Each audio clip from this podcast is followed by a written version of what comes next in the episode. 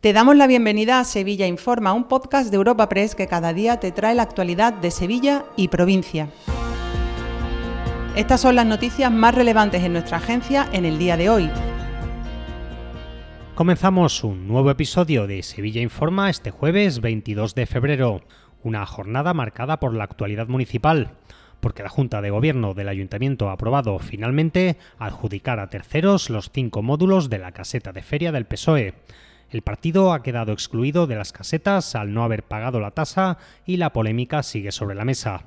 Y es que el PSOE pide revertir la decisión, achacando su impago a un ciberataque, mientras el gobierno local del PP dice que aplica la ordenanza municipal de la feria. El consistorio ha celebrado además su pleno ordinario del mes. Durante la sesión han sido aprobadas nueve de las once modificaciones presupuestarias presentadas por el gobierno local de José Luis Sanz. Se trata de partidas por casi 9 millones de euros para el intercambiador de transportes de Santa Justa, para el barrio de Pajaritos o para los carriles bici. Al gobernar el PP en minoría, el papel de las fuerzas de oposición ha sido clave para aprobar estos acuerdos. Escuchamos al popular Juan Bueno, al edil socialista Sonia Gaya, a Ismael Sánchez de Izquierda Unida y a Cristina Peláez de Vox. Los grandes proyectos no se preocupen ustedes, ya llegarán, pero que había que estar en la ciudad, como la limpieza, como el tema del arbolado. Lo importante es que, aunque esto no les guste, lo finalicen, sean capaces de finalizar esos proyectos que tan necesarios son para los, para los sevillanos. Eh, gran parte de, de, estas modificaciones presupuestarias pues, vienen a mejorar la movilidad. Nuestro no voto negativo es nuestra única herramienta para decir que no existe un proyecto de ciudad basado en un presupuesto prorrogado y parcheado. También en la página municipal el Pleno ha abordado la proliferación de los pisos turísticos.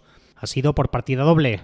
De un lado ha sido aprobada una rebaja fiscal a una empresa que promueve más apartamentos turísticos en la calle Gravina al tratarse de un edificio protegido que va a ser rehabilitado. Por otra parte, ha sido debatido el nuevo decreto autonómico que permite a los ayuntamientos regular este tipo de alojamientos. De nuevo, el gobierno local del PP ha asegurado que impulsará una ordenanza municipal para contener el incremento de los pisos turísticos. El alcalde José Luis Sanz admite que el asunto se ha desbordado, pero promete medidas al respecto. Así ha hablado el primer edil de Sevilla. De otras cosas que haremos, vamos a enviar expedientes disciplinarios a la Junta para que procedan a cancelar sus inscripciones en el registro. Vamos a abrir expedientes disciplinarios a aquellas viviendas de fines turísticos cuyo registro sea cancelado por la Junta de Andalucía. Vamos a pedir al Colegio de Administradores de Finca que nos faciliten las denuncias más recurrentes de las que tengan conocimiento por parte de las comunidades de propietarios. Vamos a dar cuenta al Servicio de Protección Ambiental para que intensifiquen las inspecciones por ruidos y se abran expedientes de disciplina ambiental. Y en el capítulo de sucesos ha sido arrestado el presunto autor del crimen de Alcosa.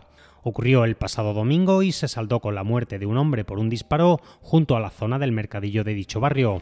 Además, siete personas han sido detenidas por la venta de droga en Sanlúcar la Mayor, Benacazón y Gines. Se les acusa de distribuir cocaína y hachís incluso cerca de colegios. Lo cuenta Rosa Reina, portavoz de la Guardia Civil. La operación se inició el, mes de septiembre del pasado año, tras la alarma social creada entre, vecinos por la existencia de diferentes puntos de venta situados en la cercanía de colegios y parques infantiles de la localidad. Durante las investigaciones se logró identificar al, líder de la organización, el cual, según los indicios, eh, abastecía al resto de los grupos para su venta.